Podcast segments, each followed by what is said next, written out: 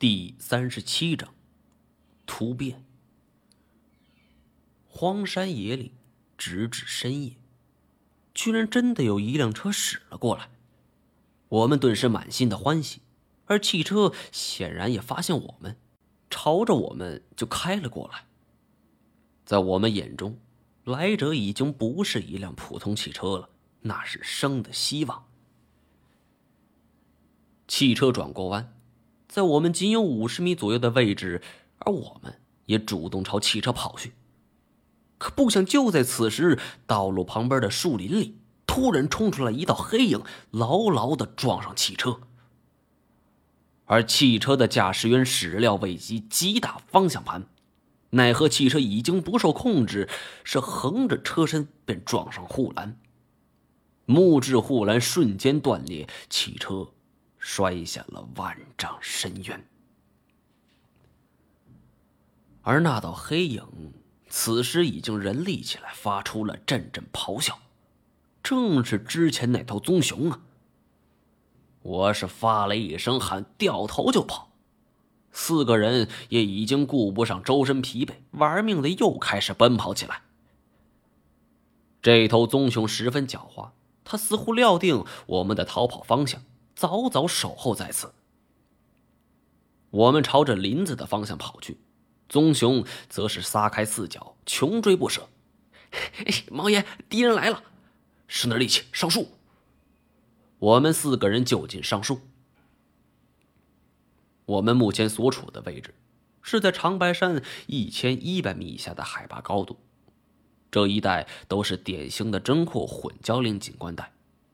主要树木构成很有特点，主要是红皮秀，学名叫做红皮云杉，笔直苍劲。但由于树皮粗糙，所以还算是好爬的。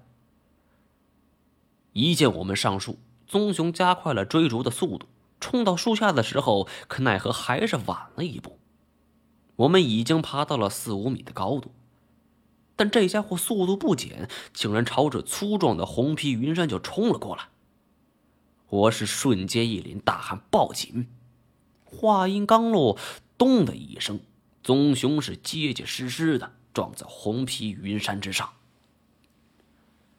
饶是这树粗壮无比，但还是被撞得左右摇晃。要不是我们死死抓牢，肯定就掉下去了。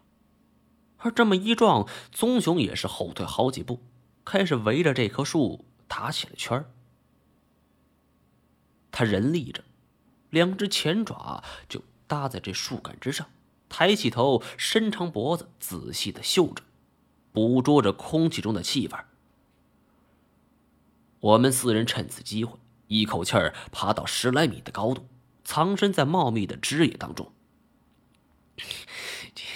王爷怎么办？见我一脸凝重的神情不说话，他干脆问太前：“面丹侠，你能搞定吗？”太前也没说话，一副凝神思考的模样。我心里其实很清楚，太前虽然可以摆平七八米的鳄鱼，但鳄鱼终归没有熊灵活，而且棕熊智商也是要高出一筹，这力量更是一大法宝。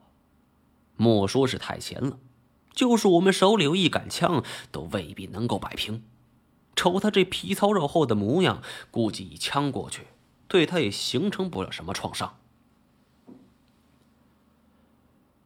棕熊在下方足足嗅了一分多钟，忽然伸出两只前爪，就抱住树干，两只后爪就趴了上来，他竟然开始爬树了。熊类爬树并不稀奇，但是黑熊相对体型瘦小，这爬树那倒是拿手好戏。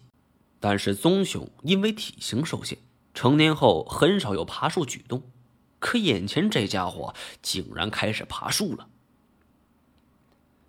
熊并非一般动物可以比拟，它们很少正面与人类产生冲突，而一旦冲突发生，它们出手。一定是会置对方于死地的。我们屏住了呼吸，眼看这个大家伙扭着巨大身躯，一步一步的往上爬。